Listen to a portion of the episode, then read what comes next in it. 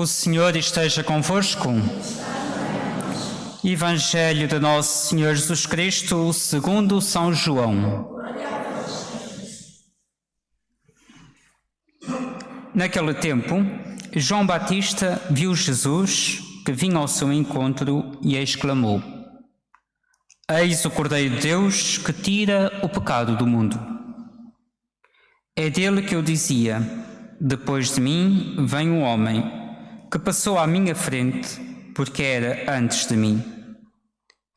Eu não o conhecia, mas foi para ele se manifestar em Israel que eu vim batizar na água.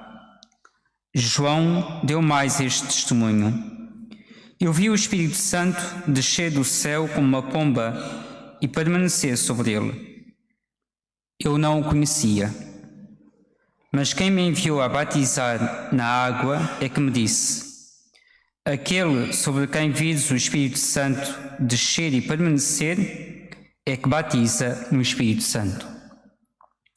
Ora, eu vi e dou testemunho de que ele é o Filho de Deus.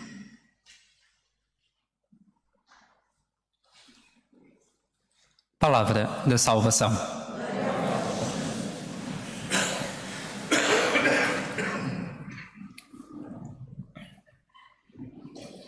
O tempo passa rápido. Ainda há duas semanas estávamos a celebrar o nascimento de Jesus, grande festa. Depois veio o Ano Novo, veio esta festa da Epifania do Senhor e agora entramos neste tempo, nesta primeira etapa do tempo comum. E, e logo o, o Evangelho vai nos mostrar qual é o sentido disto. Quer dizer, Deus já entrou no mundo, já celebramos todos estes mistérios da vinda, agora falta nós realmente reconhecermos quem é este Jesus. E se nós vimos no Evangelho, nós escutávamos duas vezes: Eu não o. Não conhecia. Bom, há uns já estão a dormir. Eu não o conhecia. Mas não significa que eu não possa conhecer. O facto de não ser conhecido não significa que eu ainda não tenho a oportunidade de conhecer. Mas alguns podem dizer: Eu já sou cristão há muito tempo. Eu, desde pequeno, já fui batizado, já andei nisto, já fiz curso de cristandade, já fiz cursos disto, cursos daquilo. Perfeito. E hoje? Será que Cristo não continua a ser uma novidade? Cristo é sempre presente. Como diz o apóstolo São Paulo aos Hebreus, Cristo ontem, hoje e por toda a eternidade. Quer dizer, Cristo está sempre presente, Cristo é sempre uma novidade. E eu, em cada momento da minha vida, tenho que descobrir quem é este Cristo.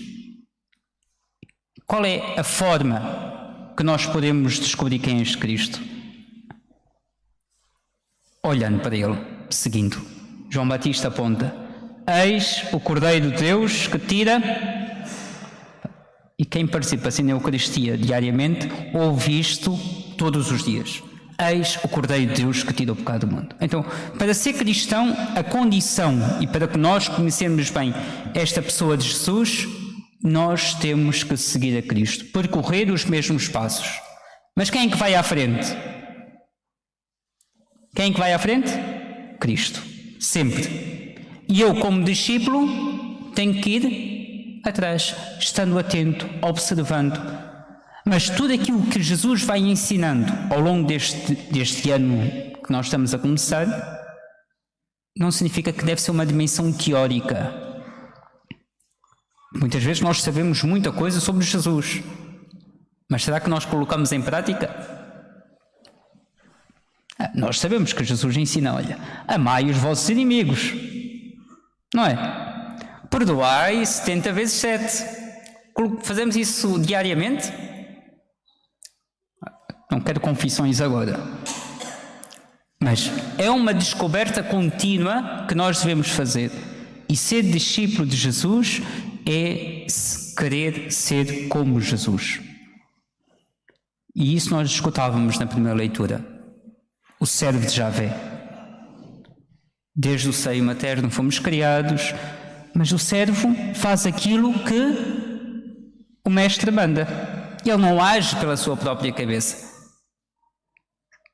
E, e esta deve ser a nossa vontade enquanto cristãos de nós querermos fazer tudo aquilo que Jesus ensina. Que às vezes não é fácil. Que às vezes nós estamos sempre com o pé atrás. Que muitas vezes até nós duvidamos. Que muitas vezes as circunstâncias da nossa vida não o permitem. Mas ir descobrindo isso. Ser como Jesus. Seguir sem limites, mesmo nos momentos mais difíceis. Eis o Cordeiro de Deus que tira o pecado do mundo. E este é o convite que vos faço hoje.